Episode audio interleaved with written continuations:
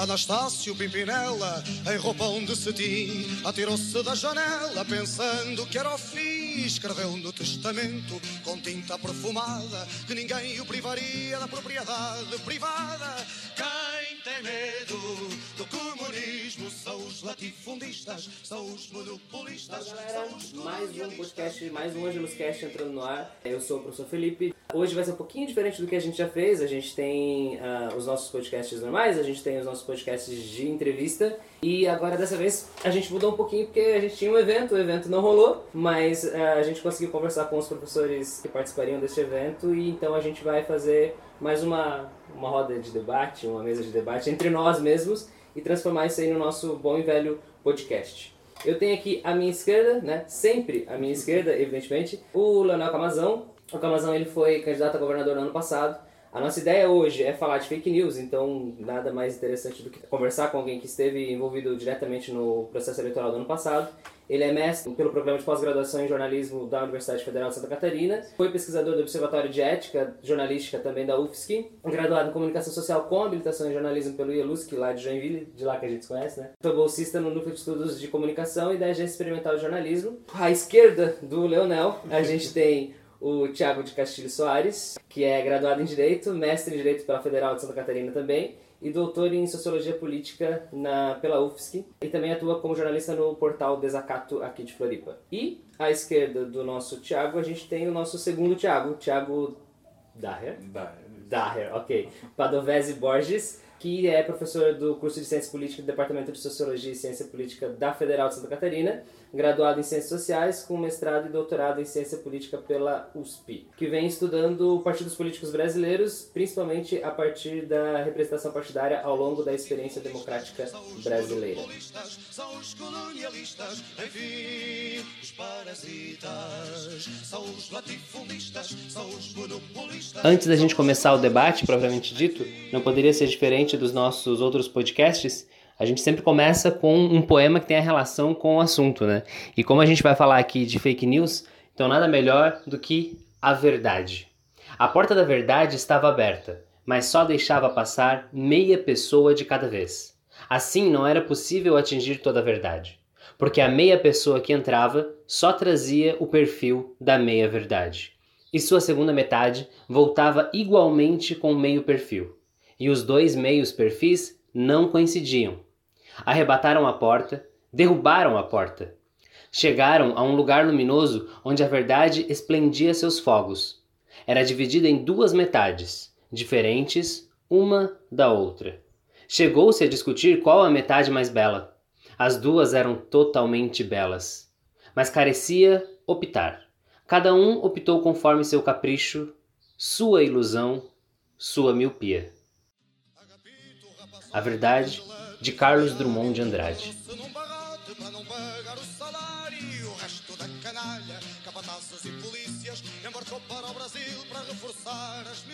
Bom, uh, vamos começar a falar então, vamos da esquerda para o final, né? Já que a gente vai sempre pela esquerda, Léo, fica à vontade para falar aí o que você tem para contar para gente. Obrigado, Felipe. Obrigado aí pelo convite também, né? Eu acho que esse tema das fake news, ele hoje centraliza muito o debate político no país. Temos até uma CPMI para investigar os casos de fake news nas eleições de 2018, é, mas me parece que muita gente considera esse um tema novo. E ele não é necessariamente novo. Ele só ganhou uma nova forma por conta das redes sociais. Mas se a gente remontar, sei lá, 20, 30, 40 anos atrás, eram muito comuns, na imprensa escrita, inclusive, é, jornais de notícias falsas, que vendiam muito. Né? Tinham grandes tiragens. Não sei se vocês lembram do notícias populares em São Paulo. Eu me lembro de ser criança, tá passando na rua ali no Lago do Paissandu e de ver uma capa que era com a seguinte manchete: Michael Jackson está grávido porque não é homem nem mulher. Isso marcou assim na minha cabeça. Sei lá, eu tinha oito anos.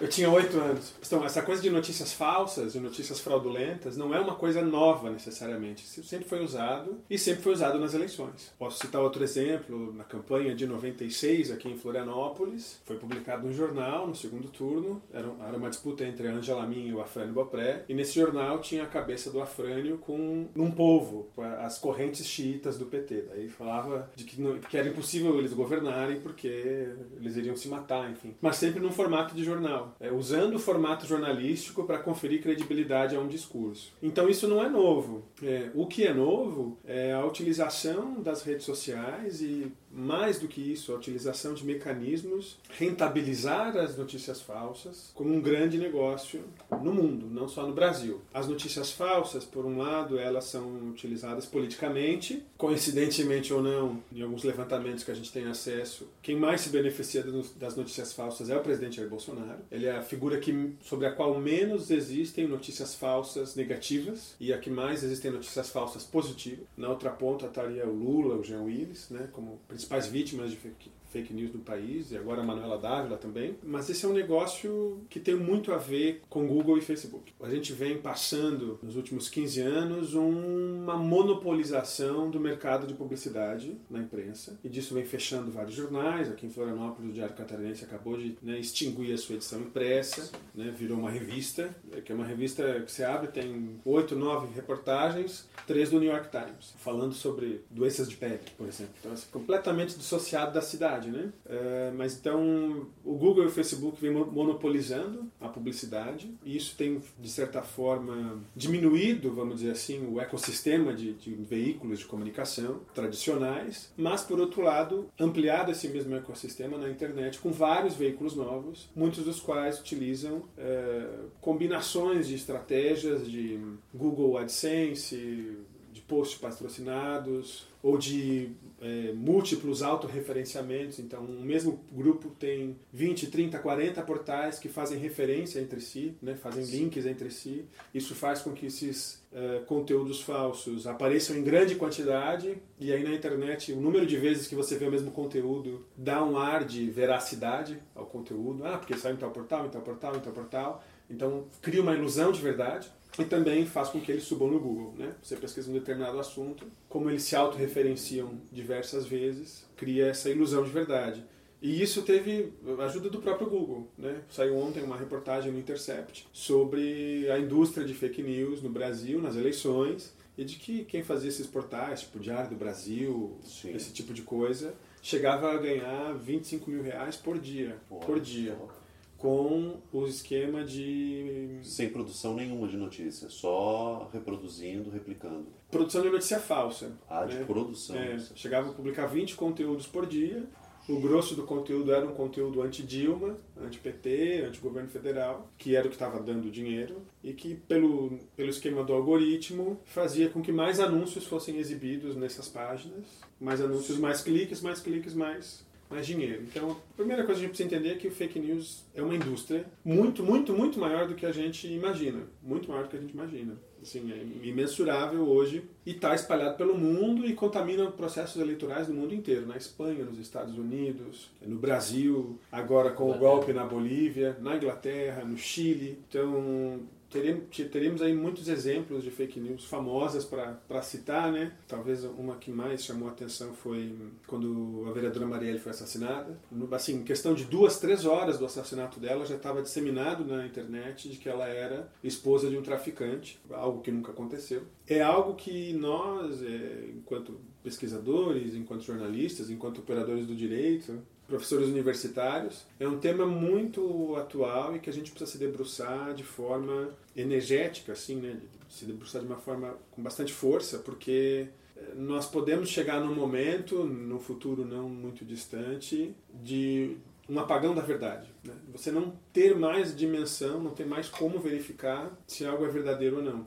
E aí agora entramos nas, no, no deepfake, né? que são as, as manipulações de vídeo, onde você coloca o rosto de uma pessoa falando alguma coisa que ela nunca disse e que está cada vez mais sofisticado e da mesma forma assim a olho nu para quem não é especialista você não consegue ver que aquilo é uma montagem. Tem até um, um, cara no Twitter que faz bastante brincadeira com isso o Bruno Sartori né? Ele coloca o rosto do Bolsonaro no Chaves na Paula Bracho. Ele faz ele faz como piada né?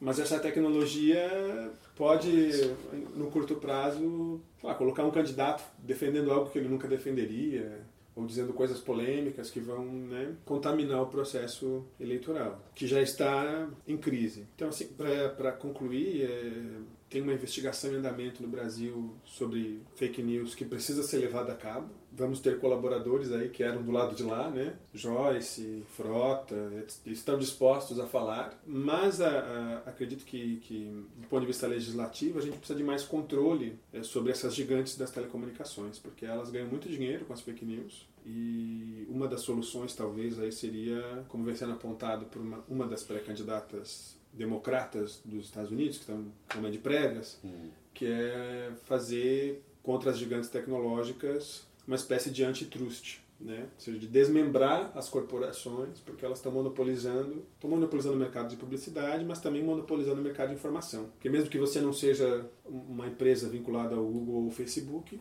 hoje para você divulgar qualquer notícia, você depende das redes sociais e elas estão muito concentradas, né? em dois ou três grupos econômicos no mundo, né? pelo menos as principais. Então, talvez seja uma. Assim como nós temos leis contra o monopólio da comunicação, apesar de serem aplicadas assim, meio mais ou menos, mas nós precisamos é, também combater sim. o monopólio dessas empresas. Elas não são empresas de tecnologia, elas são empresas de comunicação. Então, a gente precisa entender dessa sim, forma, porque senão sim. Não, não há horizonte para nós.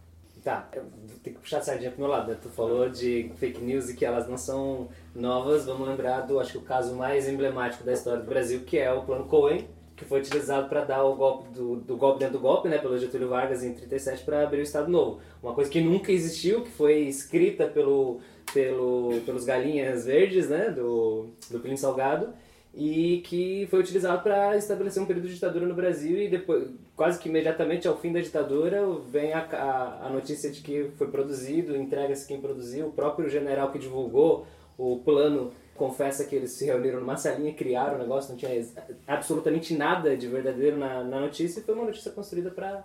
Né? E outras mais, bem mais próximas da gente, né? A última eleição para prefeito em Joinville, quando o Marco Tebaldi ainda estava por aqui nos assombrando, é, ele, uma semana antes da eleição, saiu um jornalzinho dizendo que ele estava em primeiro em todas as pesquisas Sim. e que iria ganhar a eleição e tal. E foi um fracasso a eleição dele, né? A gente sabia que seria um fracasso. Mas tentando de toda maneira, antes das fake news se produzirem desse jeito, tentando se, se eleger. É, isso que você falou dos galinhas verdes é importante porque essa coisa de falsear a realidade para buscar um efeito político é muito uma estratégia do exército, né? O exército brasileiro, não só brasileiro, mas outros exércitos no mundo tem essa prática de, de, criar mentiras públicas para criar um efeito político ou caminhar a política para um determinado lado. Temos aquele caso famoso no Brasil da bomba que explodiu, né? Do, do Rio Centro. Do Rio Centro. Falhou, foi um fracasso. Mas não é difícil pensar que esse governo que a gente vive hoje, que é um governo altamente militarizado, trabalhe diariamente com a produção de mentiras, justamente para fazer esse tipo de manobra política é, na sociedade. E daí a gente vai, ter, dos casos mais famosos e pitorescos, né, kit game, madeira de piroca, esse tipo de coisa, mas isso é diário, é diário e, e, tem uma indústria nisso, tem gente dedicada a isso em tempo integral. É algo que precisa ser criminalizado, precisa ser combatido de uma forma mais enérgica pela, pelas autoridades e que não pode ser visto como, que é o discurso de defesa dessas pessoas, né? não pode ser visto como liberdade de expressão você falsear a realidade, você, sabendo que você está falseando, é, é, diferente, né? Eu e o Thiago aqui podemos ter uma opinião diferente sobre qualquer coisa, sei lá, Venezuela. Não sei, estou aqui chutando.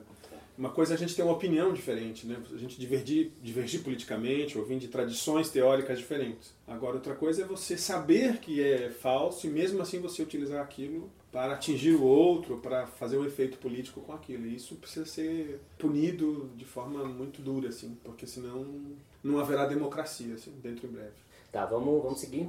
Passar a fala então para o nosso querido Tiago Castilho. Te agradecer, né? Te agradecer por ter convidado, por ter, por também uh, agradecer o Leonel e o Tiago por a gente, nós todos aqui, a Melissa que está ali, né, nos bastidores, uh, por a gente ter levado adiante essa, essa ideia de estar tá conversando, de estar tá discutindo, trocando algumas algumas coisas sobre esse tema, sobre esse tema da fake news, que tô, tô contente da gente estar tá aqui falando sobre isso. Eu gostei da tua fala, Leonel, e eu, eu acho que eu vou seguir por, por esse mesmo uhum.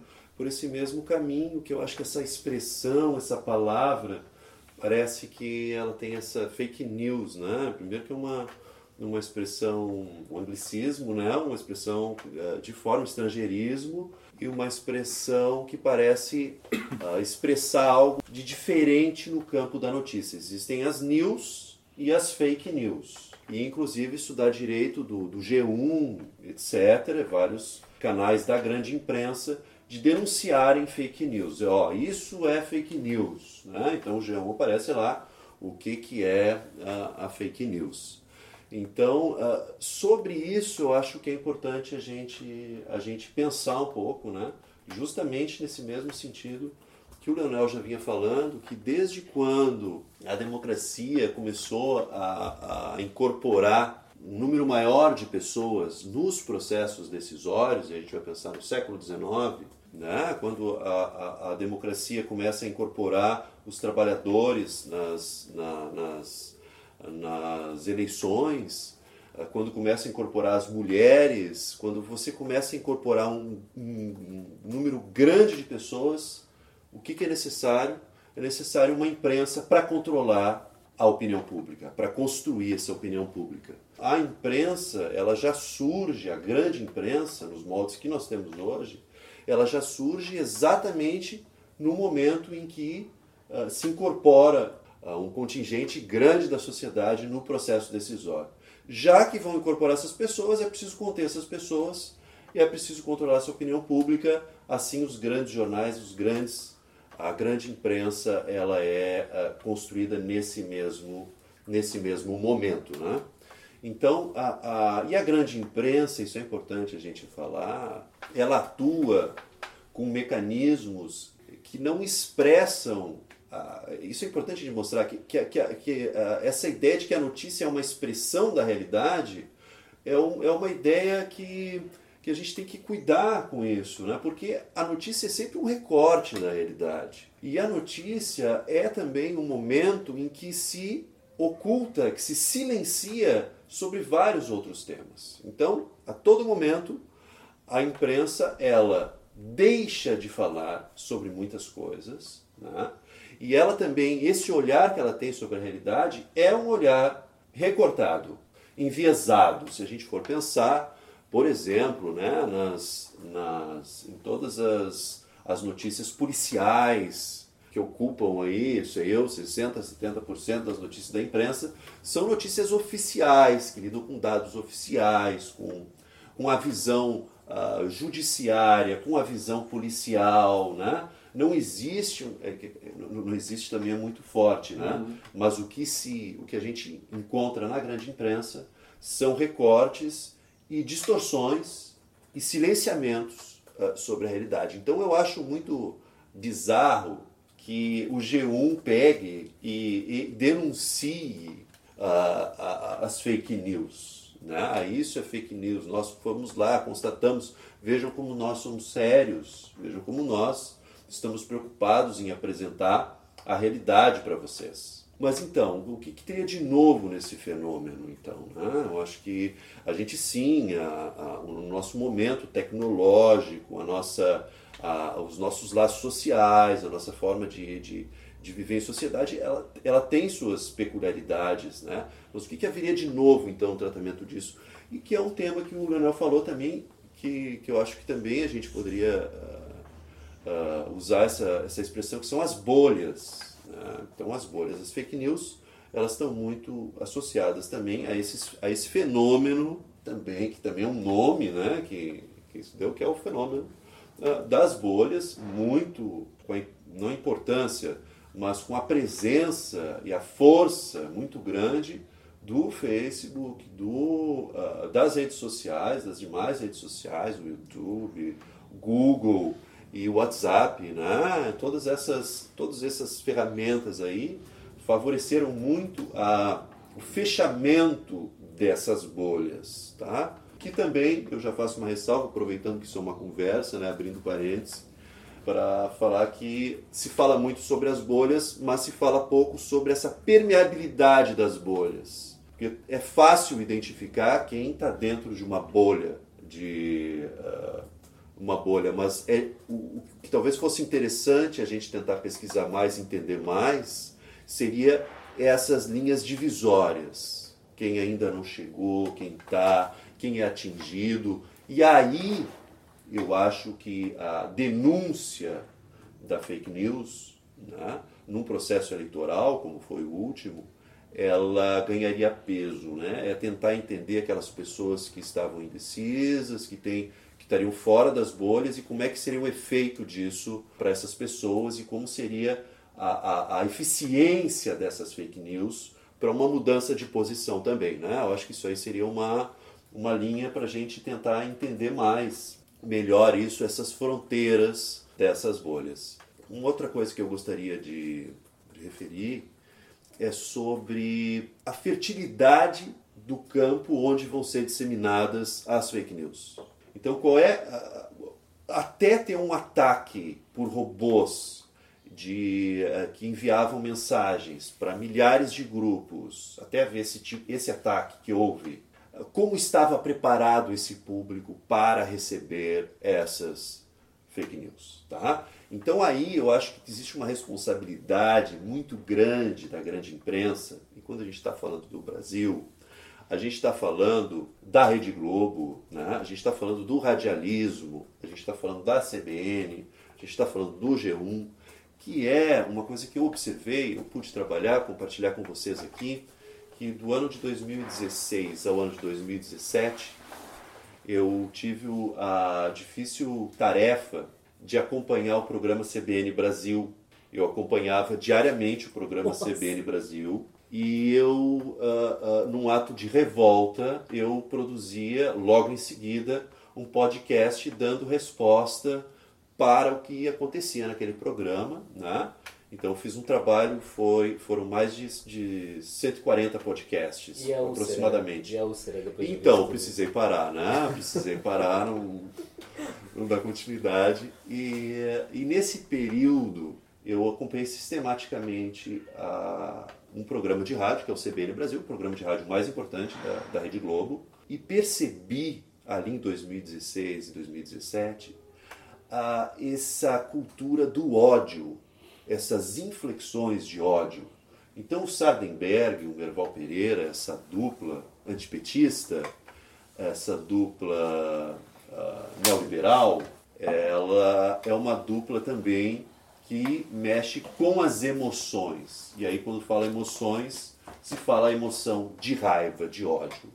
Então há, um cultivo. Então outros programas que a gente pode ver, estilo da Atena, é, é, é um campo, a grande imprensa então ela fertiliza um campo de preparar o ouvinte para cultivar não a reflexão ou a, a compreensão da realidade ou a problematização da realidade, mas eles preparam o público para sentir ódio, sentir ódio, tá?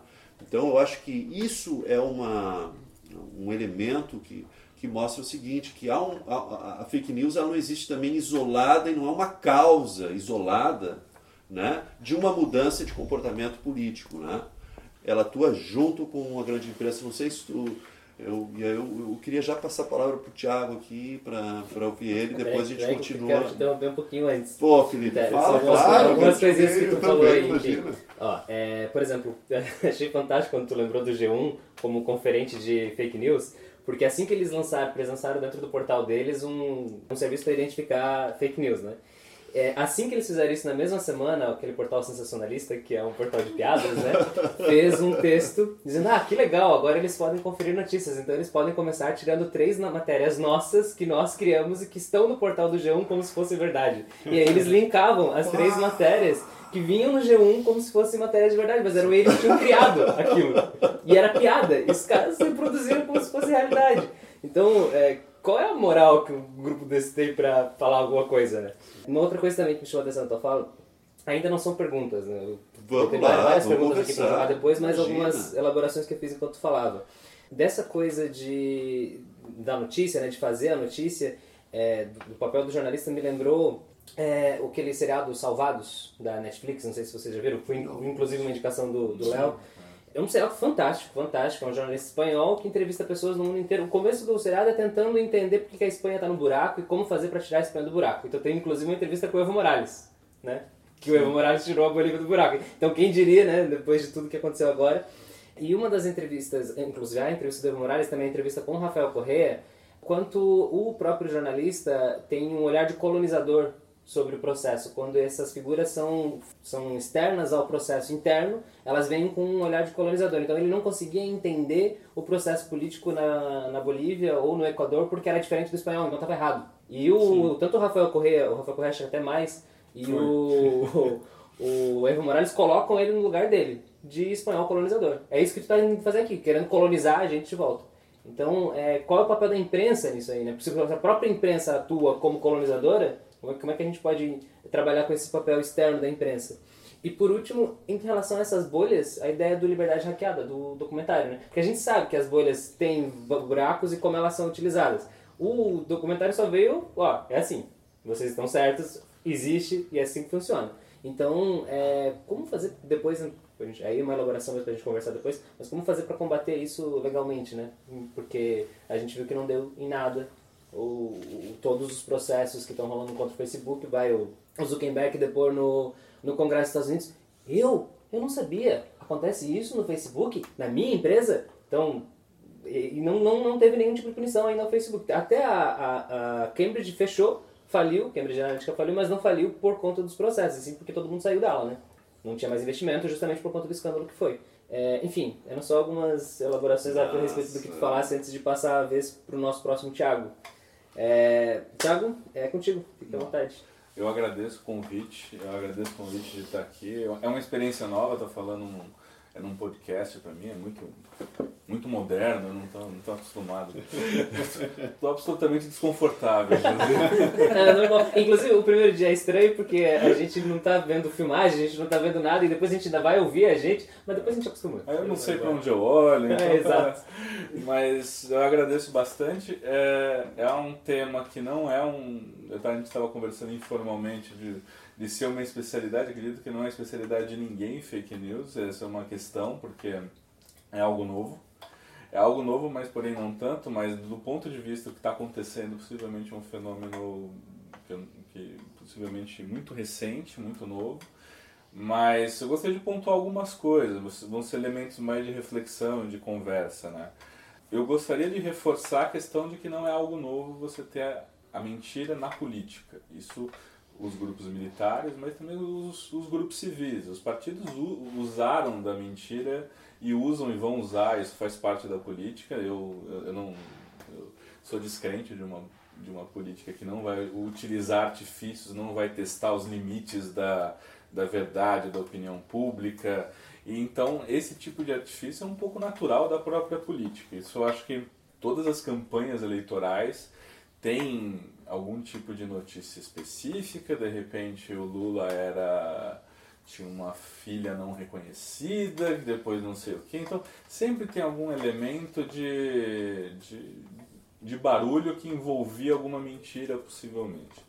Ou uma verdade meia-verdade, ou uma verdade mal contada. Isso é um pouco natural da própria política. Eu acho que não, é, eu não, não acho que existe uma política sem isso, na verdade, sem algum tipo de, de uma dose de que isso vai, isso faz parte um pouco da competição política. Né? Os norte-americanos chamam de campanha negativa no sentido de difamação mesmo. Agora, é, o que se tinha antes, você tinha sim alguns tipos de controles, entre aspas. Né? Os próprios partidos rebatiam né? a justiça eleitoral. Então você tinha um, um ambiente de notícias e de, de, de notícias, eu estou falando mais da competição política dos partidos. Que, por exemplo, o, o, o TSE muitas vezes apontava que era uma verdade e concedia alguns minutos a mais na propaganda. É, às vezes os candidatos tinham que se retratar em, um, em alguns casos. Então tinha alguns elementos que na propaganda do, é do candidato atingido, por exemplo, a, o candidato atingido ele poderia inclusive se retratar e rebater e lançar uma outra. Isso fazia muito parte da, da disputa política, não, não era um negócio estranho da disputa política. O eleitor já estava habituado a tratar, tá, isso não sei se, não sei se é verdade, mas as coisas iam, iam se controlando um pouco.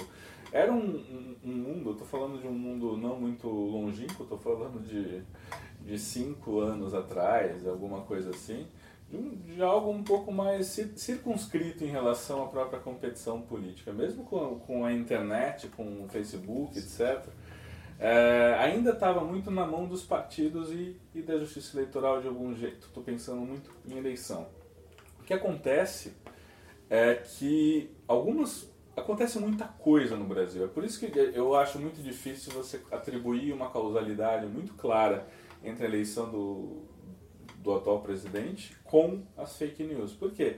É muita coisa que acontece ao mesmo tempo. A gente tem vocês apontaram, acho que de uma maneira, é, de, de, de, de, alguns jeitos, uma mudança em relação à aquisição de informação, né? uma, uma transformação nisso, uma espécie de, de crise de uma, dos meios de informação mais tradicionais, né? rádio, TV, etc., revistas, muitas, muita crise financeira, inclusive, com demissões em massa, que a gente...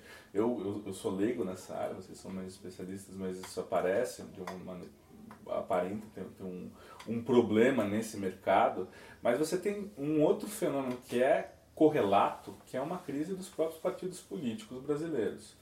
Você tem um processo nos últimos anos, eu não estou falando crise de representação de uma maneira muito ampla, estou falando de de um processo de uh, que as elites políticas mais tradicionais, eu estou falando elites políticas que vieram da redemocratização, elas estão de um certo modo envelhecendo e os partidos mais tradicionais estão sendo cada, cada vez mais crise, no certo sentido, de aceitação desses partidos. Você vê a ruína do PSDB, por exemplo, que ele tinha uma função no nosso sistema político de um certo modo estruturar uma centro-direita ali, uma centro-direita que que ali é, que o eleitor de um certo modo tinha um atalho que ele iria no fim ao fim ao cabo nas eleições presidenciais ele iria votar em alguém do PSDB isso foi desde 94 você tem um período razoável disso. E esse campo e os partidos mais tradicionais eu não estou falando principalmente da centro-direita. Eles vão entrando num processo de redução cada vez menor. Isso vai desde a, da, do período da, desde a redemocratização, mas se intensifica agora. Você pega o DEM, PP, o, o PSDB no campo do é da centro-direita, o próprio PMDB ele reduz muito. Então você tem uma, uh, de um certo modo, ao mesmo tempo que você tem uma crise no mercado de comunicação, no mundo da comunicação, ou uma transformação, talvez não seja uma crise, né? Você tem o, os atores mudam, como diria, pegando um pouco da, é da fala do Leonel, você também tem uma transformação do, da, é, do mundo político. Que é o um mundo político que, que essa informação ela vai ser, ela vai aparecer. E essa transformação é uma, uma crise das elites dos partidos e das elites é, que vieram desde a redemocratização. Você não teve uma renovação e esses partidos mais tradicionais, que vieram desde 88, mais ou menos, ou um pouco antes, cada vez mais fracos no, no, é no cenário político. E aí você tem fenômenos, junto com a fake news, você tem crescimento de partidos como o PSL. É claro que são coisas que não são a mesma coisa, mas elas estão próximas. Você tem, você tem uma, um fenômeno de desgaste de muita coisa. É, um outro ponto que eu gostaria só de, ponto, de colocar um pouco, que as fake news, eu estou falando muito mais do fenômeno de, de informação vinculada em redes sociais, mas eu acho que eu, eu talvez o WhatsApp tenha um, um negócio a mais ali. A, a, informação é muito barata. Barata no sentido muito de fácil acesso. Eu me lembro que na, no início dos anos 2000, quando a gente começava a estudar um pouco de comunicação e política, a gente discutia não conteúdo de jornal, mas a capa do jornal, porque as pessoas passavam nas bancas e olhavam as capas. Aquilo era, era informação de baixo custo, porque você não precisava pagar, você não precisava ler, ou seja, era de passagem. Eu acho que o WhatsApp ele tem um fenômeno que é uma informação muito acessível. É um negócio assim, muito acessível. E que vem, vocês estavam falando de bolha, vem de familiares, então que é confiável, entre aspas. Confiável no certo sentido. Eu, o que me chamou a atenção na fala de vocês, um pouco, é, é o limite em relação, né, o, as fake news, o, ou esse tipo de, de comunicação, ele coloca um desafio para a imprensa tradicional, mas coloca um também para quem analisa esse tipo de coisa, porque a gente estava discutindo até que ponto a Rede Globo ela tem uma, ela pode julgar o que é fake news ou não. A gente, eu acho que em algum jeito a gente vai ter que definir em quem a gente tem que acreditar. O que é verdade ou não. Acho que o ponto de vista de você é, de colocar de maneira muito relativa a coisa da notícia é um é abrir a porta para muita coisa. É você perder a verdade mesmo. Tá, tudo bem, a Globo, etc, etc, a Folha de São Paulo, mas e aí? O que fica? O que sobra se a gente tira a Globo, se a gente tira a CBN, se a gente tira a Folha? Então, a, a, a questão que se coloca em relação à comunicação política, em eleições também, mas é um pouco que sobra quando a gente. Porque as fake news colocam esse desafio para quem analisa e para quem absorve informação, para quem precisa de informação. Eu, por exemplo, sou um consumidor de imprensa tradicional. Desconfiando ou não, eu vou em imprensa tradicional. Assim, é uma escolha. Tradicional, estou falando rádios, etc, etc. É, desconfiando, tendo uma posição crítica, etc. Mas é uma questão que, gente, que tem que se pensar até que ponto relativizar tanto é é abrir a porta para algum tipo de perder o que é verdade. Enfim, é, são mais questões de reflexão para a gente conversar, porque eu não um pouco que são desafios no certo sentido. Eu acho que, e a eleição de 2018 ela tem uma questão muito peculiar, assim. Ela, ela é peculiar.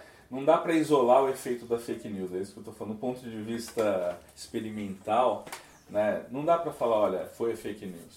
Você tem um processo de degradação na, na opinião pública das elites políticas brasileiras. E, e, e aí a Lava Jato está muito inserida aqui. A, a, Lava Jato, avaliando bem ou mal, não importa, mas a Lava Jato, você conversa, o mundo pós-Lava Jato é um mundo de muito mais, uma crítica muito mais acirrada às elites políticas brasileiras.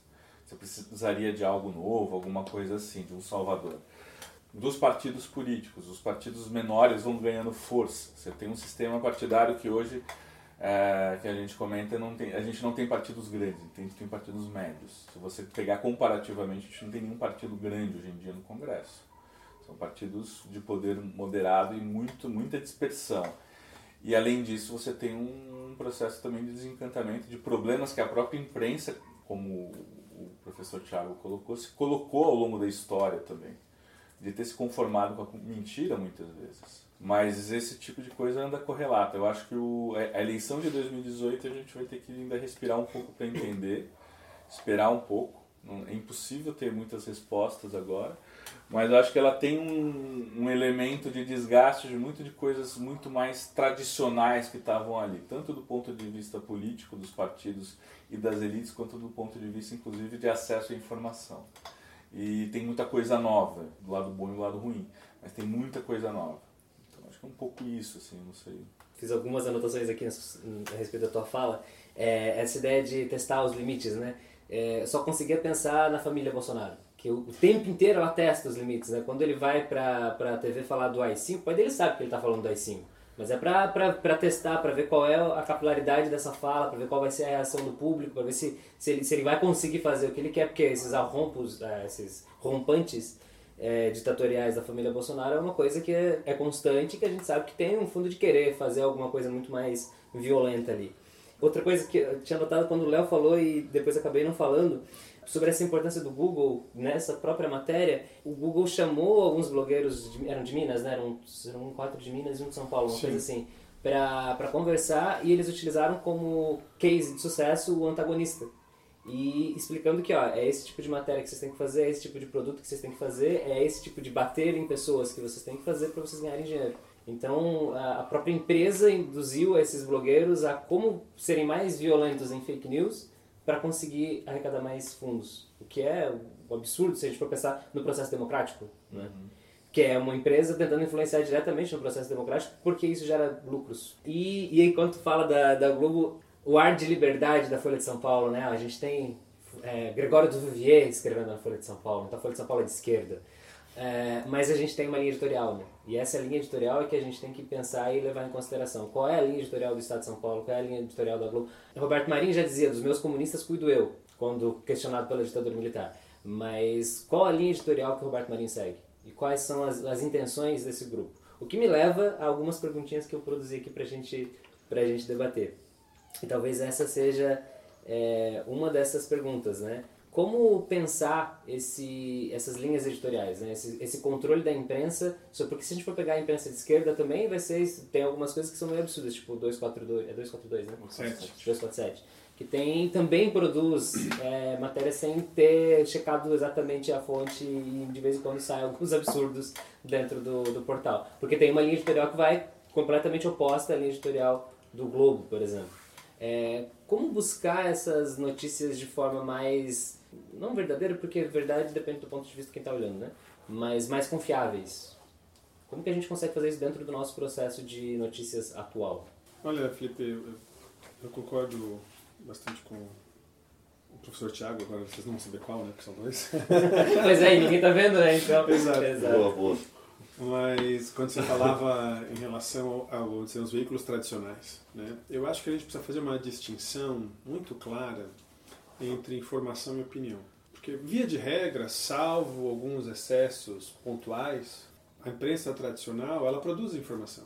E ela checa, tem um processo jornalístico, tem um procedimento que confere aquilo um, status de, de verdade, ou de pelo menos de uma informação crível, mesmo que essa credibilidade seja é, temporária. Agora, desse trabalho que é feito pelos operários da informação, né, pelos jornalistas propriamente ditos, os, os repórteres de rua, para é, a sessão de opinião dos veículos, você tem um abismo gigantesco. Porque a impressão que eu tenho é que, que os veículos tradicionais eles trabalham numa linha de produzir essa informação mais seca, mais fora de contexto, mais individualizada, mais atomizada, e aí o discurso ideológico ele, ele parte dos colunistas de opinião. Né? Que hoje também se tornaram grandes propagadores de fake news, inclusive o Moacir Pereira. É, o Moacir Pereira hoje em dia Nossa, publica a corrente do WhatsApp na coluna e, e deixa a tarefa de verificar se é verdade para o leitor. Quer dizer, ele abdica da sua própria função, né? Que, que esse é o trabalho do jornalista, é receber as informações, apurar as informações e verificar se é verdade ou não e se tem relevância pública.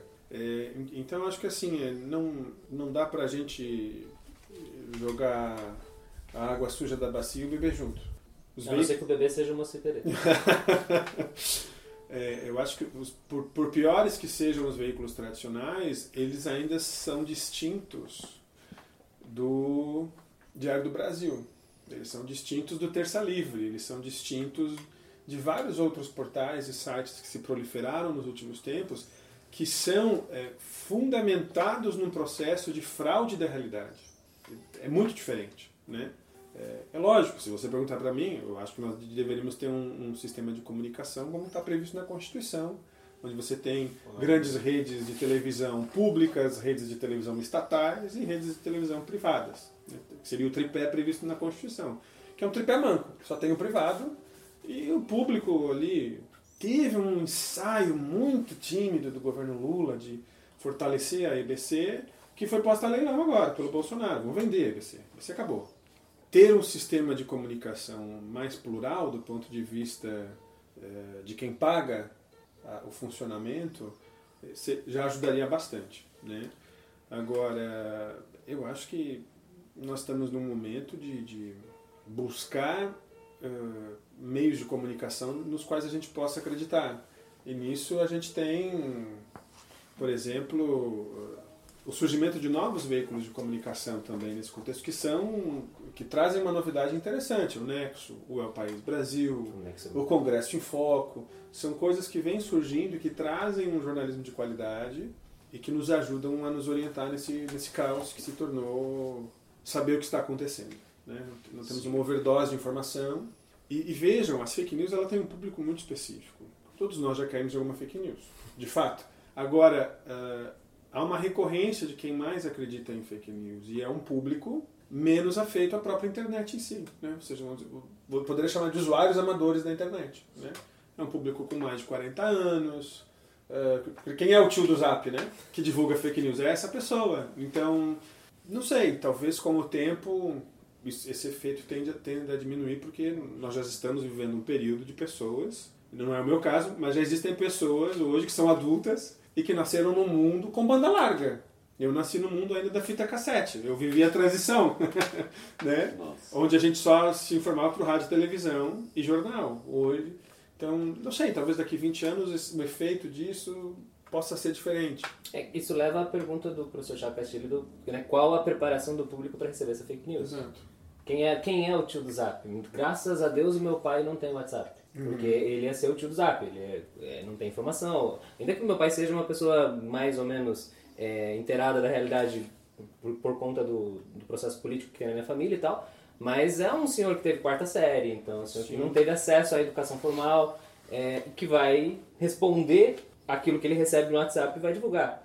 Então, como é que a gente trabalha com essas pessoas? Né? A gente teve um- uma inserção do, desse público no, no ensino e a gente percebe que boa parte desses reprodutores de fake news foram, são pessoas com ensino universitário que fizeram o ensino universitário nos últimos 10 anos. Então, que tipo de ensino universitário foi dado a essas pessoas? Porque não existe nenhum tipo de, é, de processo social dentro, da, principalmente das exatas, né? Agora eu vou jogar a bola para eles, né? Que não tem filosofia, não tem sociologia, não tem história, então acaba reproduzindo essas coisas porque são, não, são, não são ensinados a pensar socialmente, a não Sim. ser dentro dos números, né? Como é que a gente trabalha com essas pessoas? Olha, como é que trabalha com essas pessoas, né? Então, eu, eu acho que no fenômeno, a gente pensar nos fenômenos políticos de, de massa, formação do fascismo, do nazismo, eu acho que também tem bastante coisa a dizer pra gente, que é o seguinte, não importa muito se é verdade ou mentira. Importa que aquilo ali é uma expressão de raiva ao outro, a quem você não gosta. É uma forma de você se associar ao seu grupo. Então você replicar uma notícia falsa, entre aspas, mostra que você é um apoiador, mostra que você está comprometido. Então eu, eu acho que esse espírito né, eh, de, de formação, de, de pertencimento, essa experiência política pelo, pelo ódio ao inimigo, a construção desse inimigo, isso, isso diz muito desse público. Isso diz muito desse público. E claro que a questão toda é como ah, desmobilizar esse, esse sentimento, né? que é um sentimento humano, que é um sentimento eh, num contexto atual, se a gente for pensar que a gente vive também de laços sociais frágeis, em que as pessoas se isolam, as pessoas acuadas, é uma realidade que é sempre hostil, e quando a pessoa vai ver o que está acontecendo no mundo, ela vai para onde? Para frente da televisão, e na televisão mostra sempre notícias violentas, a pessoa vai se recolhendo. Então, a oportunidade que as pessoas estão tendo de exercer esses laços sociais, de pertencimento a um grupo, de desindividualizar, sair da sua, do seu universo íntimo, né? Não dá pra acreditar que ele acredite em uma madeira de piroca. É impossível que alguém acredite exatamente isso. Né? É, é, vai nessa lógica, é o ódio. Não, é- não, não consigo imaginar que alguém acredite que exista a mamadeira de piroca. É o ódio. E, e- uma coisa que eu queria falar também é essa, esse, esse esquema da recepção, de quem está preparado, pronto para ver a notícia. Então o Tiago disse que ele frequenta os sites, os portais da grande imprensa, mas eu tenho certeza que ele está olhando, tu está olhando para o Globo e está pensando assim, ó, o que, que o Globo publicou hoje? Tu não está olhando para o Globo para pensar assim, ó, ah, o que está acontecendo no mundo? É, o- qual é o olhar do Globo sobre o que está acontecendo? E- porque o, o senhorzinho, o tiozinho, que, eh, digamos assim, quando eu lembro do meu avô, por exemplo, quando ele ficava lá na cozinha e botava o rádio para escutar o, o, o- o correspondente Renner, o repórter Esso, todas essas coisas, ele, ele- era um momento ali em que ele estava interessado Sim. em saber o que estava acontecendo. Então a pessoa quando era muito comprometida, uma pessoa que do povo que é muito inteligente, comprometida, é que ela assiste o Jornal Nacional todo, todo dia. Ela dá boa noite para o William Bonner. Ela está esperando aquela notícia com uma carga de que aquilo é a verdade. E é diferente, é diferente de um olhar em que a gente vai olhar o Jornal Nacional dizendo o que, que o Jornal Nacional tem a dizer nesse momento. É outra pergunta. Não é a pergunta pela verdade da notícia. É a pergunta para saber o que, que esse grupo de interesses, entender a grande imprensa como instituição, né? entender o que, que esse grupo de, com esses interesses, seja dos anunciantes, essa relação também entre imprensa e Estado é uma relação que eu acho que é importante destacar, né, com a própria formação dessa de, de, do Estado democrático, a grande imprensa é algo que, que faz parte desse processo.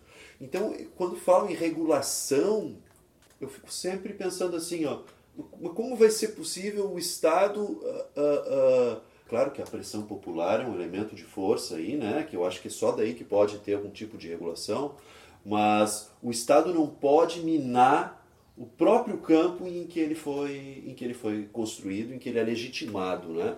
Então eu acho, eu acho que a gente esperar por regulação ou esperar que as que, a, que, a, que, o, que o judiciário, que as instituições vão regular esse espaço, eu acho que não é uma, uma, uma, uma coisa positivo. Não é, não é que não seja positivo, eu acho que é uma esperança vã.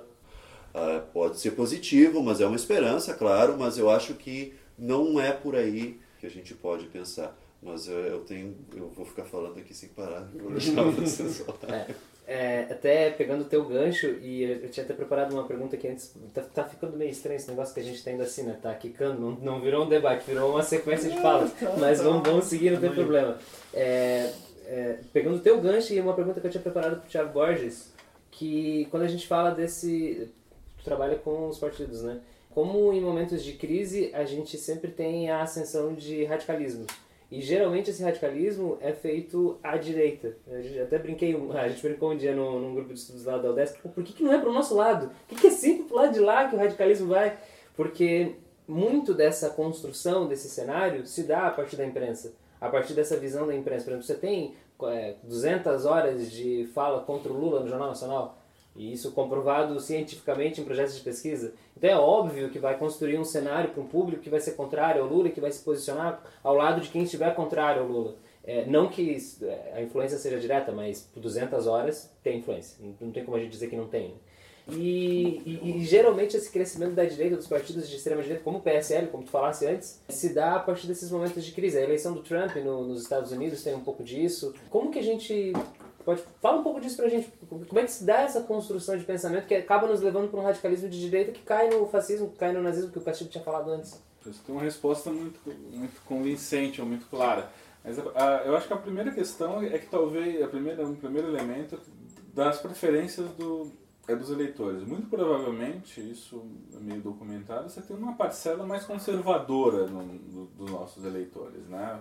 Se você pegar o, o, o, governo do PT, ele teve que adaptar muito do que ele, ao longo de, de, de, mais de uma década. Se você pegar o, né, ao longo da década de 90, você tem uma transformação do próprio discurso do PT. Então a gente está falando com um conjunto de eleitores, a gente está falando sobre o, o eleitorado brasileiro, pegando especificamente o eleitorado brasileiro, ele tem uma parcela mais, mais à direita, diria. Talvez não extremo, como a gente tá, tem visto no ponto de vista de alguns membros da, da família do Bolsonaro, algumas figuras, etc.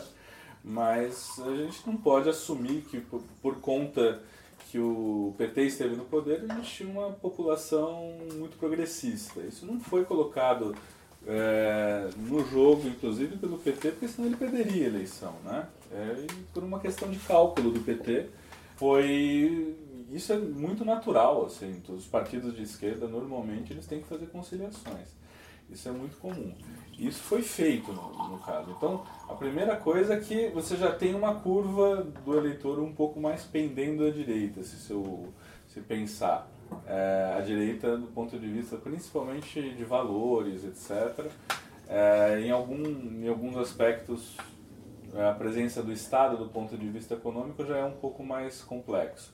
Mas do ponto de vista de valores, a gente está falando de um eleitor também um pouco mais conservador. Isso que a esquerda no mundo todo teve que fazer concessões, isso é histórico. Né? A social-democracia ela veio num processo de, da esquerda ir entrando no jogo também, entrando no jogo no sentido de se tornando mais moderado, se aproximando mais ao centro reduzindo alguns tipos de demanda. Isso é um processo histórico.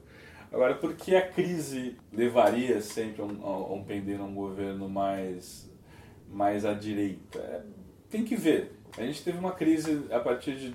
É, a gente está num momento muito delicado. Tá, esse momento é especial em vários elementos. Não é especial porque é bom, é especial porque ele é complicado.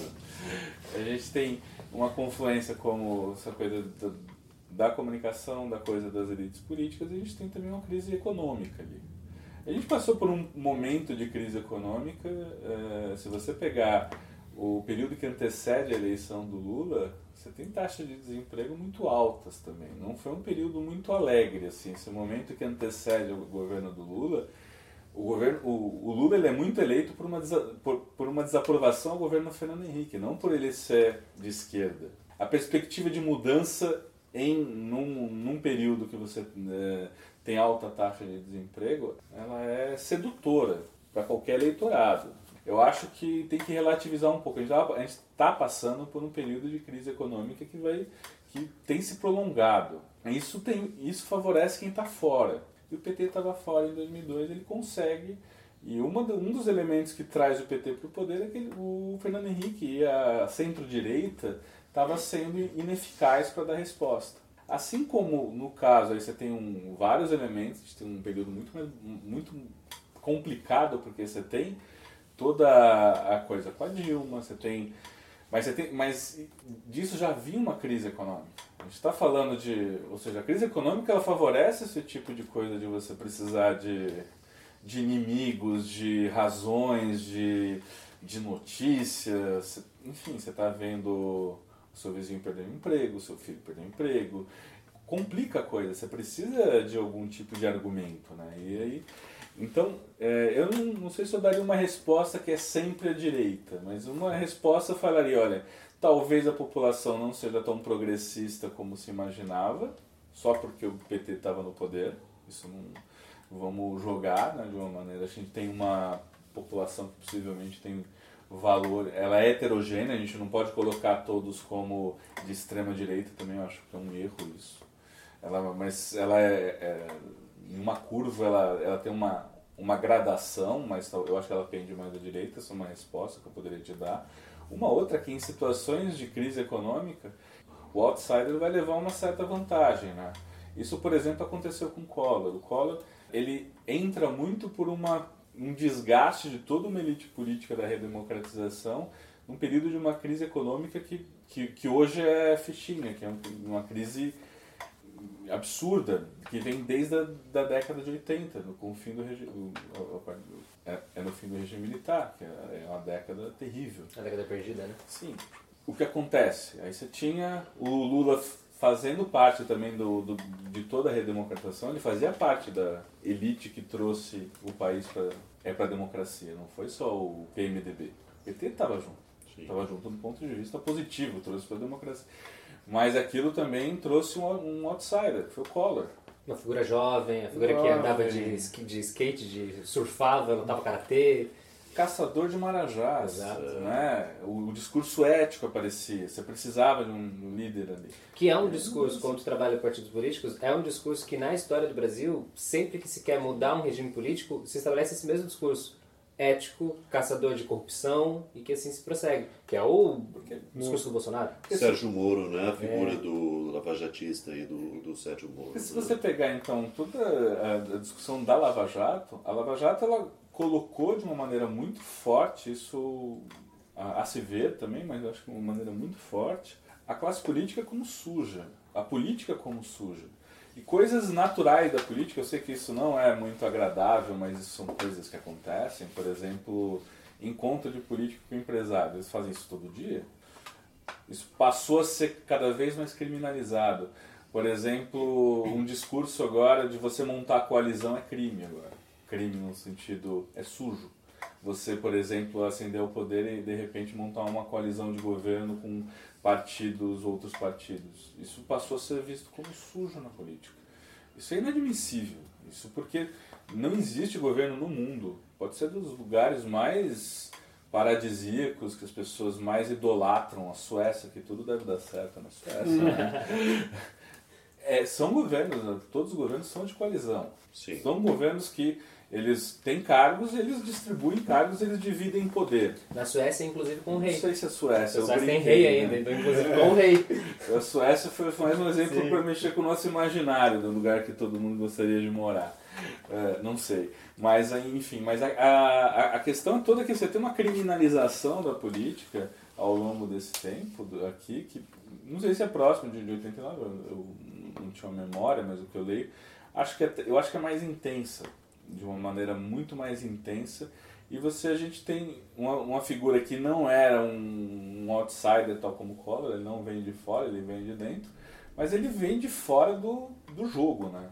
Ele nunca jogou o Bolsonaro. Ele nunca teve poder no Congresso, poder no sentido de comissão, entrar como líder. Esse tipo de jogo, o Bolsonaro nunca foi dedicado a esse jogo. Então ele era de fora.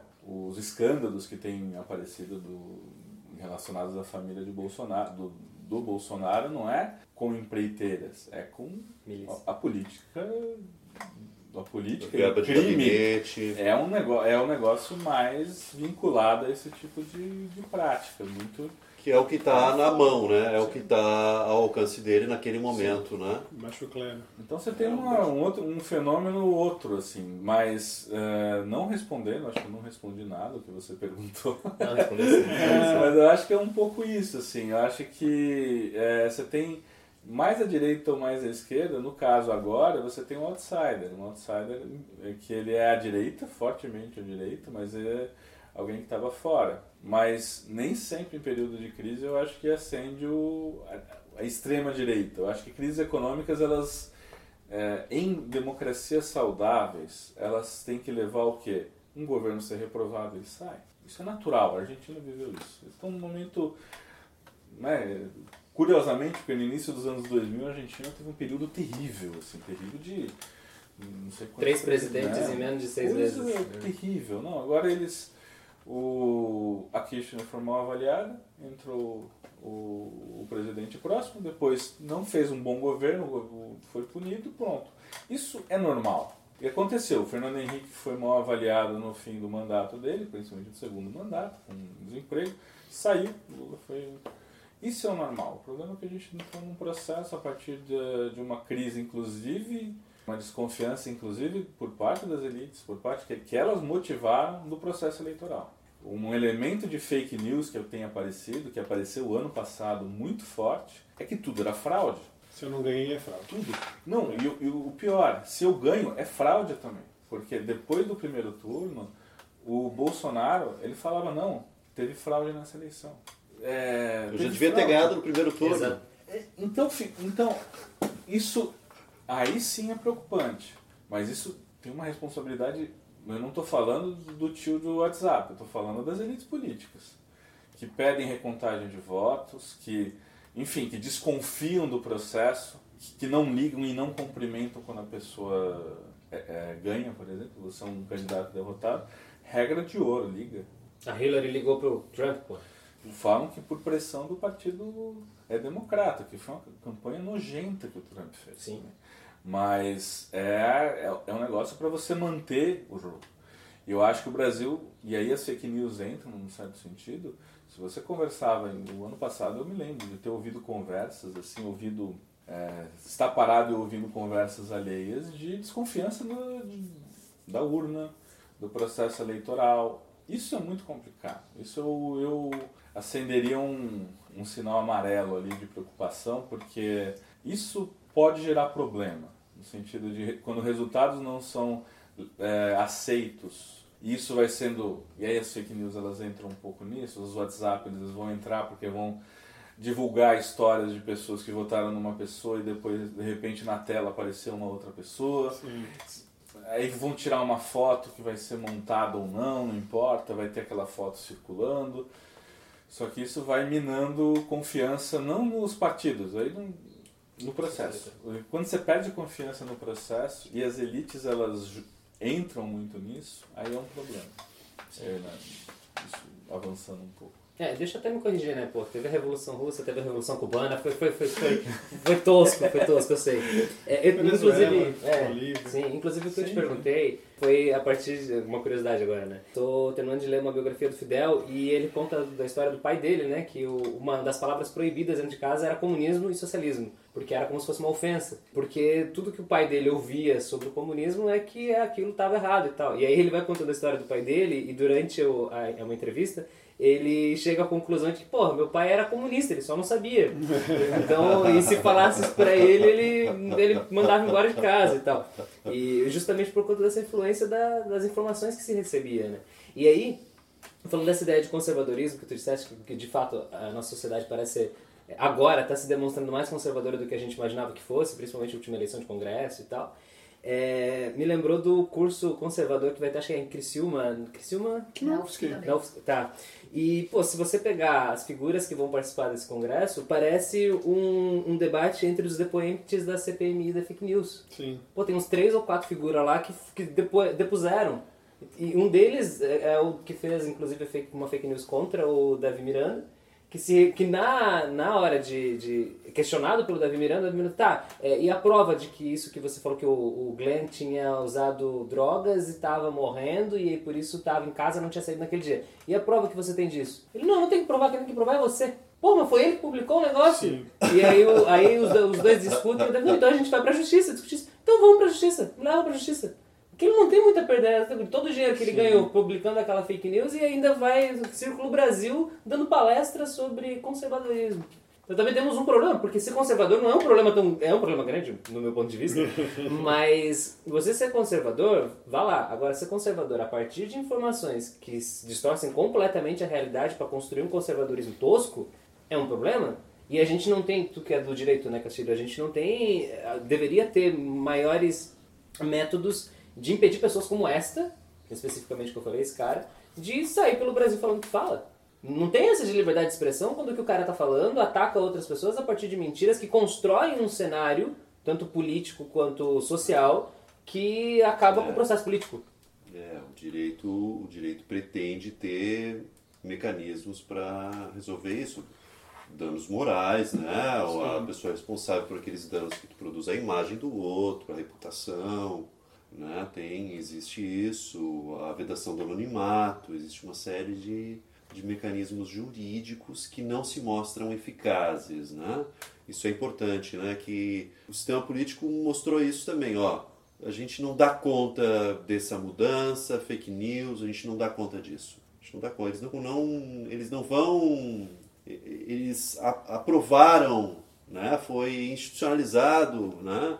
Digamos assim, a eleição foi referendada e claro que isso aí geraria, imagina, um problema institucional gravíssimo se não fosse, né? também tem isso. Mas é, o que eu quero dizer é que é, colocar as expectativas nos mecanismos jurídicos não, Não vai nos dar não é um, um, um bom negócio, né? Agora uma coisa que eu acho que eu, que eu gostaria de uma coisa propositiva, né? Que eu acho interessante pensar é de nós e isso o ambiente favoreceu que acontecesse isso, a criação de outras formas de comunicação, de outros veículos de comunicação, a especialização ah, em determinados temas. Então, esse próprio podcast já é a expressão disso, né?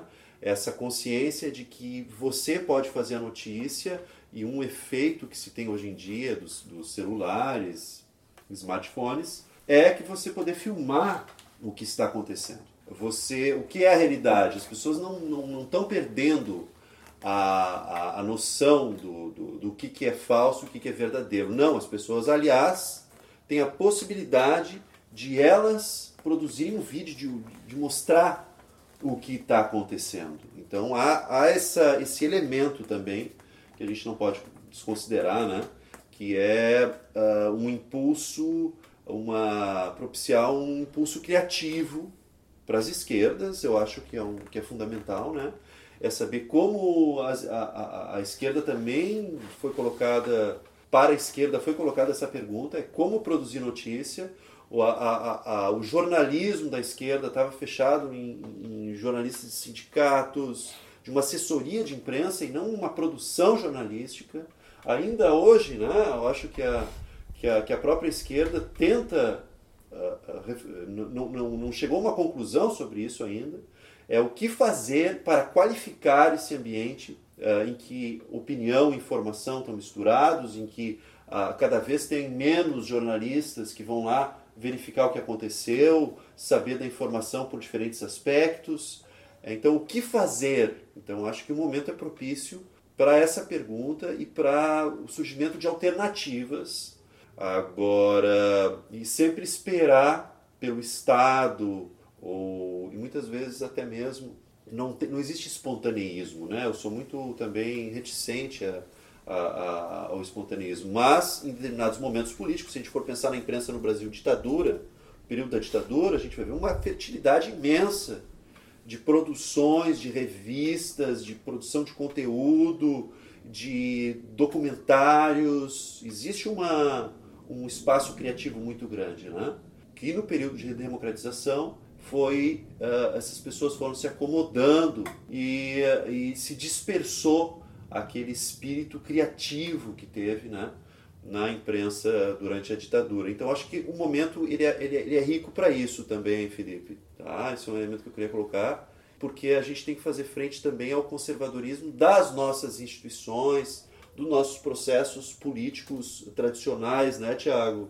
Porque uh, uh, é muito pouco criativo, né? Esse espaço de, de representação, de, né, de, de, de representação política, esse espaço de, de eleições, de esse espaço de mudança institucional é um, um processo muito conservador, né? Tem muito pouca criatividade, né? Nessa, o que que tu acha? Tu acha que estou sendo severo aí com? É, de mudança institucional, sim, ela é naturalmente conservadora porque a gente normalmente muda com um repertório que a gente costuma ter. Na verdade, por exemplo, quando brincam, brincam quando falam sério, quando falam sobre reforma política, na verdade, a reforma política você vai ter que discutir o quê? Que tipo de sistema eleitoral você vai ter, etc. Então não é uma reforma que vai refundar nada. É um negócio que vai ser incremental, no certo sentido. Algumas coisas mudam e para pior, inclusive. Tomar um pouco de cuidado com a onda reformista. É, uma coisa eu não, que eu gostaria de pontuar, eu não sei, é uma base de um enfrentamento ao conservadorismo. Acho que o enfrentamento primeiro em relação, eu acho que é um, o problema da a difamação, ao linchamento, esse tipo de coisa, acho que é o enfrentamento primeiro. Porque o, o elemento conservador brasileiro ele não é fruto do das fake news. Não é a campanha, não é o Bolsonaro, não é. Não, ele, a, a sociedade brasileira tem, tem, tem parcelas da sociedade brasileira, às vezes expressiva, que elas são conservadoras. Eu estava conversando na UFSC um período atrás, é, você tem um fenômeno no Brasil que se vocês pegarem os textos antigos do Antônio Flávio Perucci, ele, ele coloca ali que é uma direita que ela tem vergonha de mostrar a tua cara, né? Então, é, é uma direita envergonhada. Hoje em dia a gente tem uma direita que se, ela se coloca como direita. Desse, de um ponto de vista democrático, isso não é um problema. Todas as democracias convivem com, com, com grupos de direita, com partidos de direita, com parcelas às vezes mais, mais significativas que a esquerda. Isso não é um problema. Isso é, a gente está vivenciando um processo diferente. Eu acho que é um processo que vai nos demandar, talvez não enfrentar o conservadorismo, mas de trabalhar a questão da tolerância. E de um ponto de vista de você aceitar alguns valores democráticos mínimos, por exemplo, coisas que é, ela, quando você fala que, o, que a família é do Bolsonaro testa os limites, eles testam os limites democráticos constitucionais. Eu, esse é um problema. Né? O problema não é o conservadorismo por si só. Eu acho que a gente tem que um aprendizado, um desafio democrático da, que a gente vai ter que lidar é com tolerância de uma direita que ela vai se mostrar, ela vai, ela vai aprender cada vez mais a jogar o processo democrático. A gente tem visto uma direita atrapalhada no processo democrático, uma direita mais radical, mas atrapalhada. E eu acho que, enfim, isso não é necessariamente um problema. O problema é, é desconfiança, é você é, lutar pela ruptura da Constituição, por exemplo. Esse é um problema. Esse é um problema. Quando essa direita ou qualquer grupo, qualquer grupo político queira destruir as regras constitucionais. E, e para mim esse é o grande problema. Eu acho que esse é um desafio de tolerância em relação aos outros, ao pessoas de direita, de esquerda, liberais, progressistas, etc, diversos e um desafio de respeito a essas regras e de manutenção dessas regras, de uma maneira de, de valorizar como, como nunca foi feito, talvez. Falou, olha como coisas tão básicas acabam que a gente acabava menosprezando acaba sendo importante. Por exemplo, você ligar quando você perde a eleição, você liga para outra pessoa, você dá uma entrevista reconhecendo a derrota. Parecia uma coisa que o Maluf fazia com Covas em São Paulo, eles eram inimigos Eles eram inimigos, assim, eles eram inimigos da, da juventude. Mas você tinha esse tipo de coisa, a Marta Suplicy e o Maluf. Né? O Maluf era o exemplo da direita, né? de São Paulo, que eu sou de São Paulo. Ela é o, a figura da direita. Mas você tem, é engraçado, eu estava vendo um material e o Maluf ele se colocava como centro no fim dos anos 80, porque é uma direita que não podia se colocar como direita. O Bolsonaro disse que não é de extrema direita. Ele É, é, mas- de uma centro-direita. É. Não, mas normalmente o Bolsonaro ele não tem muito problema em se colocar como direita. Né? Mas antes, na década de 90, era um Isso é problema. impossível. né? Era um problema, era uma questão até de marketing político, né? Que eles colocavam até o, a imagem do Maluf, você afina o, ó- o óculos dele, era um, um óculos diferente do período da ditadura militar, você tinha toda uma questão. Isso se altera, né? Mas o que eu coloco de um enfrentamento não ao que é plural, isso eu acho que é um pouco que, mas sim é, colocando mais como uma, uma exigência nossa de todos, assim, do ponto de vista de uma tolerância. E uma tolerância também e uma certa e uma precaução, mas uma luta para preservar a Constituição, regras, modos de a gente conviver. Porque o que é plural está dado, ele está dado de uma maneira muito, muito mais explícita do que estava. Isso, para mim, me parece muito claro. É um desafio para a gente, para todos, acho que para. Claro, para quem está em setores progressistas, etc. É um desafio muito grande, mas também acho que. Mas eu acho que hum, era isso que eu gostaria de falar também. Sim, é, eu quero voltar no que o Thiago Castilho tinha falado antes. É, eu acho que a gente tem, teve um problema né, dessa coisa da, da imprensa, né, como um todo.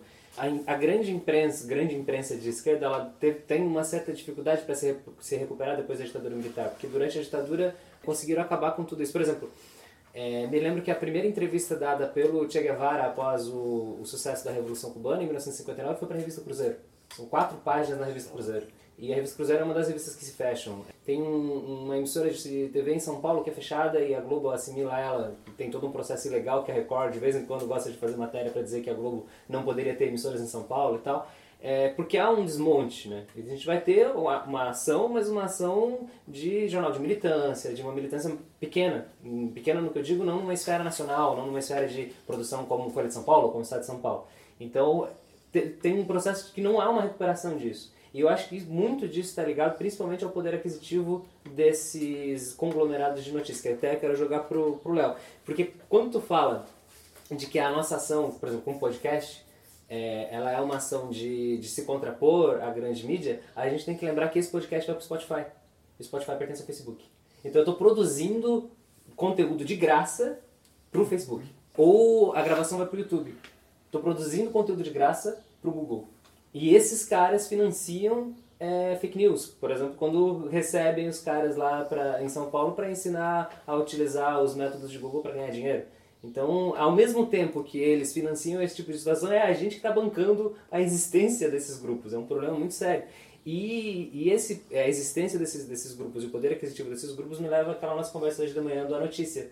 O A Notícia era um jornal de Joinville, o maior jornal de circulação na cidade, comprado pelo Diário Catarinense por 50 milhões, pela RBS. RBS por 50 milhões de reais e a RBS botou a venda ano passado, menos de 10 anos depois, por 5 milhões e não conseguiu vender. Então, o que acontece com essa imprensa que está perdendo esse espaço para grupos como o Google e como o Facebook, porque ali tem mais visibilidade para os produtos que são oferecidos do que tinha no jornal, do que tem hoje no jornal. Então, é, fala um pouquinho disso, o que está acontecendo nesse meio. Sim. Assim. Eu acho que esse, esse processo é sobretudo econômico, é, no sentido de que esses grandes conglomerados internacionais que se apresentam como conglomerados de tecnologia, mas estão cada vez mais de informação, eles ocupam o espaço dos veículos tradicionais do país. Né? Tem um certo imperialismo nisso, tem um certo colonização. Né? Você está substituindo o jornal de Florianópolis ou do Brasil ou de um estado por receber as informações ou a mídia como um todo, não só o jornalismo, por um serviço estrangeiro. Eu não ouço mais rádio, mas eu ouço Spotify. Você falava da crise dos partidos, a crise da imprensa, algum- alguns autores falam de crise de mediação. Todas essas instâncias de mediação, elas estão em crise estão sendo substituídas por novas. Só que essas novas, é, é como eu falei naquela primeira fala, é, elas estão num oligopólio mundial, que é veja, WhatsApp, Facebook, Instagram, Spotify é de um grupo, que é o Facebook. Do outro lado você tem o Google, que vai concentrar os principais serviços de e-mail, eh, de busca e de vídeo, que é o YouTube. Então você tem dois, dois monopólios. Veja, já era difícil enfrentar a Globo, mas o que é a Globo perto do Google? Entende? O, mudou de patamar a noa disputa. E o que eu acho assim, de forma geral, é quem não é conservador precisa dar um pouco mais de atenção para isso. Eu acho que a esquerda, de forma geral, se comunica muito mal, investe pouco dinheiro nisso, é, enquanto a extrema-direita faz disso a sua, o seu método de ação. Todo o método de ação da extrema-direita brasileira, não só brasileira, ele está fundamentado numa política de comunicação, que inclui a fraude, que inclui a mentira, que inclui a difamação, a destruição de reputações, etc. Uma coisa absolutamente questionável do ponto de vista ético-moral. Mas tem uma política para isso. A nossa política, evidentemente, não pode ser emular o que eles fazem com sinal ideológico invertido. Uhum. Seria tão, tão escroto quanto. É, que eu acho que é um pouco o que você falou ali no começo, ah, o 247, é o que alguns portais fazem.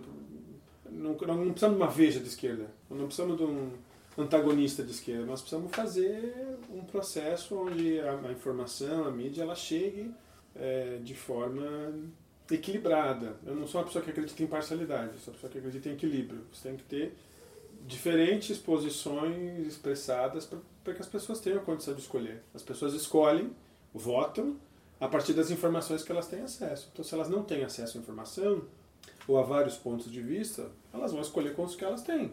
Por isso, por exemplo, quando, quando eu falava dos colunistas em relação à opinião e informação né, nos meios tradicionais, se você abre o Diário Catarinense, você lê Estela Benetti, Moacir Pereira e Cacau Menezes, é o único ponto de vista. É por isso que a Folha ainda tem um ar de democrática, porque ali você, pelo menos na parte de opinião, você tem alguns colunistas que destoam, mas a mesma imprensa, e aí, para eu finalizar, eu acho que o que nós vivemos hoje no Brasil tem uma responsabilidade muito grande dos meios de comunicação tradicional. Os meios de comunicação tradicional são instituições? São, mas são grupos econômicos, têm interesses econômicos e têm preconceitos. Eu acho que os meios de comunicação nunca ganharam tanto dinheiro como no governo Lula e Dilma. Mas mesmo assim participaram da tramóia, do golpe, do impeachment. E para derrotar esses que consideravam inimigos, abriram as portas dos seus meios de comunicação para dar visibilidade para mais objeto dos, dos, dos, colunistas de opinião. Kim Kataguiri foi colunista da Folha, gente. O que, o que é a Jovem Pan hoje, de 10 anos para cá? É, é o esgoto, é mais puro esgoto. Assim. O que é o Augusto Nunes batendo no Glenn Green ao, ao vivo, na rádio? É, sob a desculpa é, de derrotar um inimigo maior, ou de um bem maior do ponto de vista dos meios de comunicação, você abriu as porteiras para todo tipo de discurso de ódio e lixo que ganhou uma dimensão muito grande e que engoliu eles. Porque o raciocínio dos, dos, dos barões da mídia era o seguinte: vamos abrir as porteiras para todo mundo que quer bater no PT, vou falar de a grosso modo, para destruir o PT, mas na eleição nós vamos fazer uma super coligação em torno do Alckmin, o Alckmin vai ter metade do horário eleitoral e nós vamos ganhar. Ou seja, é, é uma mentalidade de disputa eleitoral pré-internet. O Alckmin teve maioria do horário eleitoral sozinho e fez 1% dos votos, 2% dos votos. Isso nunca isso é a primeira vez que isso acontece na história do Brasil. O Bolsonaro tinha 6 segundos de televisão. O corpo fora. Sabe o que é? Olha só, é, eu, eu tenho na minha casa, por exemplo, o aparelhinho lá da NET, que eu posso sintonizar os canais, mas ele fica fora da tomada. Quem é mais novo do que eu, eu tenho 33 anos, a maioria das pessoas não vê mais televisão. Quem é mais jovem. Então, a nossa batalha ali dos anos 90, 2000, de democratizar os meios de comunicação, de redistribuir as concessões, isso vai estar tá perdendo efeito, porque esses meios, não é que eles vão deixar de existir, mas eles têm menos espaço hoje num ecossistema de mídia, onde a internet tem um espaço maior. O, vamos dizer assim, o inimigo desse ponto de vista da concentração da informação ou do monopólio, ele ele é maior do que era 10 anos atrás. Né? É uma batalha muito difícil. Se a gente não investir em jornalismo profissional, se a gente não investir em meios próprios, se a gente não aproveitar as oportunidades que essa concentração oferece, nós vamos ser derrotados. A concentração parece muito difícil de ser enfrentada. Que cenário mais propício hoje para você ter um veículo de informação diferente em Florianópolis do que agora, que o Diário Catarinense não tem nem mais edição impressa. É uma oportunidade. O Google não está interessado em Florianópolis. Está entendendo? o- a Globo não está interessada em Florianópolis, mas existe um espaço que vai ser ocupado por alguém. E a gente precisa ocupar. Bom, é, uma hora e meia de conversa, foi muito bom isso aqui, rendeu pra caramba. Então a gente vai chegar, ah, vamos finalizar e vamos vir ao contrário, então. Mas não à minha direita, à esquerda do professor Tiago Castilho, o professor Tiago Borges pode se despedir, fala aí, encerra a tua fala pra gente. Bom, agradeço novamente o convite, acho que foi muito agradável, assim, foi a primeira experiência de podcast, então extremamente agradável. É, é assim, eu, eu me despeço jogando mais no desafio mesmo, acho que a gente colocou mais perguntas aqui do que grandes respostas, acho que foi uma experiência importante nesse sentido, eu tenho mais dúvidas do que... Eu saio daqui com mais, muito mais confuso do que eu entrei, inclusive, o que é bom, o que eu gosto, eu acho que é por aí mesmo. Acho que eu- a, a discussão vai. Ela continua por aí. Acho que é só isso. Acho que não tem muito mais o que, que acrescentar. Tu tens alguma indicação de livro, de vídeo, de qualquer coisa que tu queiras? Não tenho, né? no momento eu não tenho. Em relação a. a Partido informa- político, formação? Vídeos, eu não tenho. Mas qualquer coisa eu posso passar pra Eu não Legal. tenho de memória cabeça. agora. mas É, posso- tem mais três pra falar, se tu lembrar de alguma coisa, tu... Tá bom, então. Tá. À esquerda do Léo, então, professor Tiago Castilho. Então, agradecer mesmo essa, esse momento de conversa, né, de diálogo, de, de encontrar o Leonel. Disse para ele que, eu, que ele é meu amigo no Facebook, então eu acompanhava ele. Né? Eu acho tão interessante isso, né, que daqui a pouco tu acompanha a pessoa virtualmente e tu vê ela ah, de frente, muito bacana. Naquela muito rede bom. social que tá controlando toda a economia e Pois ferrando é. com a gente, inclusive. Mas é. E também ouvir vocês, muito importante para mim. E. Enfim, eu, eu gostei muito, agradeço. E espero que a gente possa se ver outras vezes, continuar alguns pontos do debate, né? Desenvolver, aprofundar e ficar cada vez mais confuso, né? E poder criar outras problematizações, pensar outras coisas. Eh, e finalizando dizendo que é um momento que pode, de, ao mesmo tempo, de, de confusão, mas que no meio dessa confusão se tem a chance de encontrar caminhos. É um momento de criatividade, eu penso. É um, um lado aí ah, ah, fora do meu pessimismo, né? Um ponto aí fora do meu do meu pessimismo é achar que a gente que é um momento de confusão, um momento que pode despertar muito a criatividade. E com isso eu parabenizo vocês pelo projeto, pelo trabalho todo. Viu? Obrigadão. Alguma indicação pra dar pra gente? Então, tu falou de livro, eh, Mas é teria eu vários, eu, devia não, eu não antes, preparei, né? Mas eu, eu, eu, eu me aproximei de um autor faz, faz um pouco tempo, que é o Jacques Rancière, um filósofo francês, sociólogo. E eu achei muito interessante como ele, como a análise que ele faz da opinião pública, né? Ah, e da forma como se tem, como é manipulada a ideia de que as pesquisas de opinião, que as estratificações do eleitorado, que isso acaba com a possibilidade do sujeito ah, decidir por conta, que toda a realidade da opinião pública ela já está categorizada, está escrutinada e que eh, essa então só resta para o eleitor se conformar com isso, né? Ah, dentro do seu universo privado, né?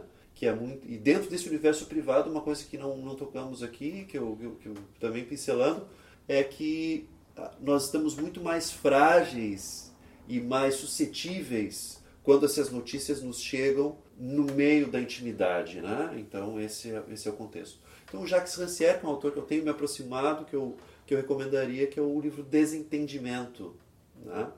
Eu acho que é um livro bem, bem forte, assim, mexeu com várias, criou outras Legal, vou colocar, na, Confusões. vou colocar na descrição depois. ah, À minha esquerda, ah, deixa eu falar que eu não consigo te chamar de Camazão, o inferno isso, porque né, bem, na nossa adolescência foi sempre Leonel, então, é, mas aí acaba ficando estranho, porque agora é Camazão, não é mais Leonel, né? todo mundo conhece da outra maneira. Mas enfim, Léo, é, se despede. É meu nome, Leonel Camazão. Então se me chamar de Leonel de Camazão, tá tudo certo. Sim, enfim.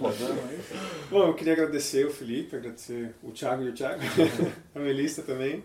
Eu, eu penso o seguinte, assim, para finalizar, é, Vou contar um pequeno caso, muito brevemente. Assim, um dia eu estava numa reunião dessas que se faz na esquerda, de comunicadores, jornalistas de sindicatos, de vereadores de oposição, como o que fazer, né?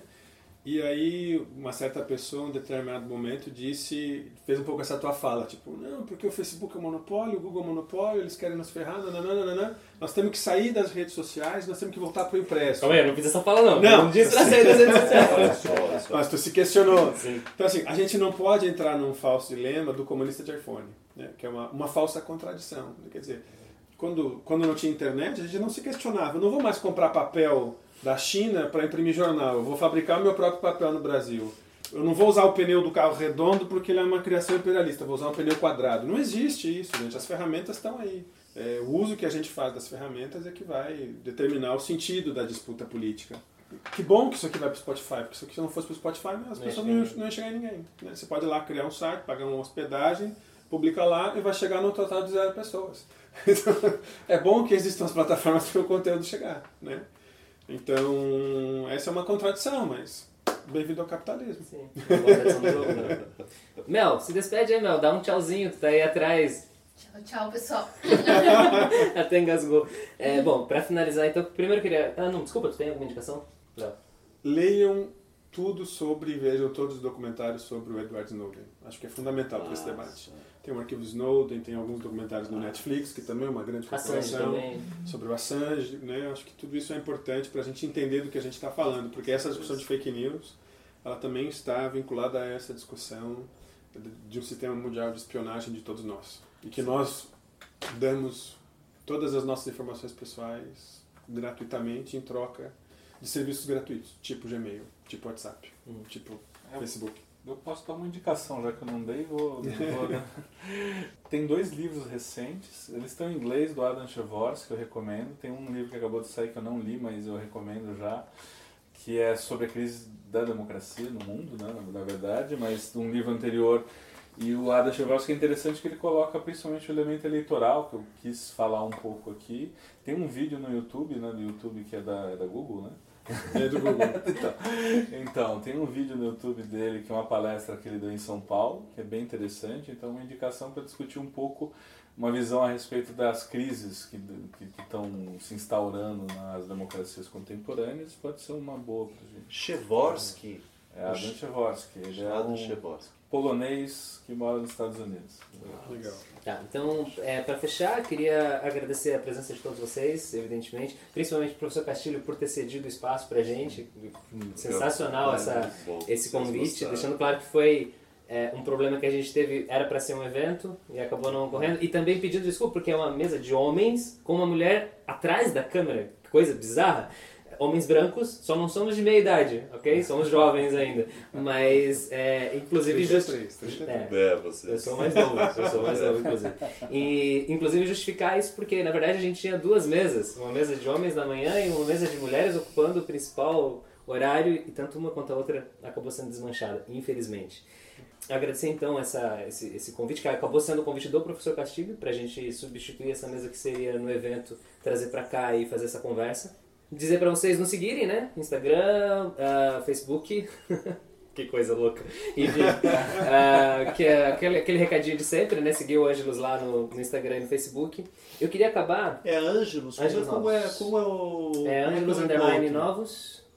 É, Não, né? novos. Novos Underline Ângelos. É o É no Instagram? Mas eu, pra vocês, eu mando pelo WhatsApp, daí não tem Novos mais uma rede social. Olha, na, em duas frases eu usei três redes sociais. E vai pro YouTube. E vai pro, e o vídeo vai pro YouTube, o vídeo vai pro YouTube, é Tá verdade. bom, tá bom. É. Quero que aproveitem as pessoas. Sim, né? inclusive convidar vocês para participar do grupo. A, a gente era um grupo de estudos que virou um mini curso que virou um grupo de pesquisa. Então a, a gente começou no Cobrasol e agora a gente está com um grupo de pesquisa em são o quê? uns quatro campos, campi, Isso. quatro campi, em quatro campos diferentes da Univale, Legal. é, pretendendo crescer para além das fronteiras da universidade, inclusive.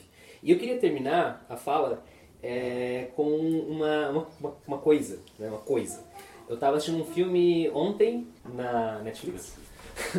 Era Zona Verde, o nome do filme, que trata do, da guerra do Iraque. É, com o Matt Damon como ator principal e tal. Ele é o, militar que vai se ligar que não tem armas de destruição em massa. e o filme, vou dar um spoiler, bem spoiler mesmo, o final É. do filme, ele manda um e-mail para todas as é, é, emissoras de TV, jornais dos Estados Unidos, dizendo, ó, entregando o relatório, dizendo não tem nenhuma arma de destruição em massa no Iraque. Foi uma tremenda de uma notícia falsa que levou a gente a entrar numa guerra, a gente está num conflito aqui, acabando com o país, a partir de uma notícia que foi inventada.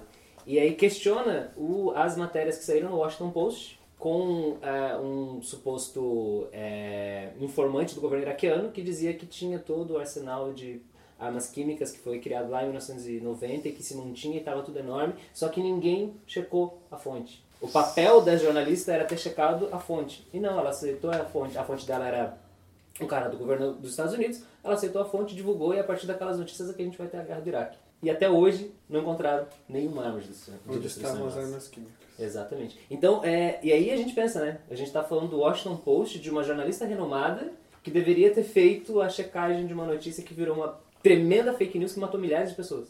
E destruiu um país que, tudo bem, podia ser uma ditadura, mas a situação que se instalou depois da morte do Saddam é uma situação muito pior. E queria fechar com essa coisa horrorosa. E assistam um filme, Zona Verde, pô, fantástico. Eu, eu coloquei lá, eu tava louco pra descansar, assim, né? Tiro, porrada e bomba. Vamos ver o que vai aparecer. Aí apareceu um monte de filme de tiro, aí eu fui mais um pouquinho, peguei as referências de outros filmes de tiro, aí apareceu o Matt Damon, que pra mim é o melhor ator de ação do, do momento. Vou assistir ele. E era um puta filme. Um tremendo filme. Inclusive pra trabalhar em sala Sorte. de aula. Deu sorte. Deu sorte, deu sorte. Inclusive pra trabalhar. Eu achei que ia cair Rambo, alguma coisa assim. Podia ser também, que eu tava a fim de ver uma bosta naquele dia, mas valeu a pena.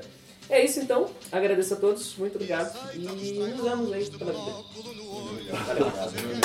Fechou? mas o perigo continua aqui mesmo à nossa porta. Enquanto a reação não estiver morta e bem morta, quem tem medo do comunismo são os latifundistas, são os monopolistas, são os colonialistas, enfim, os parasitas.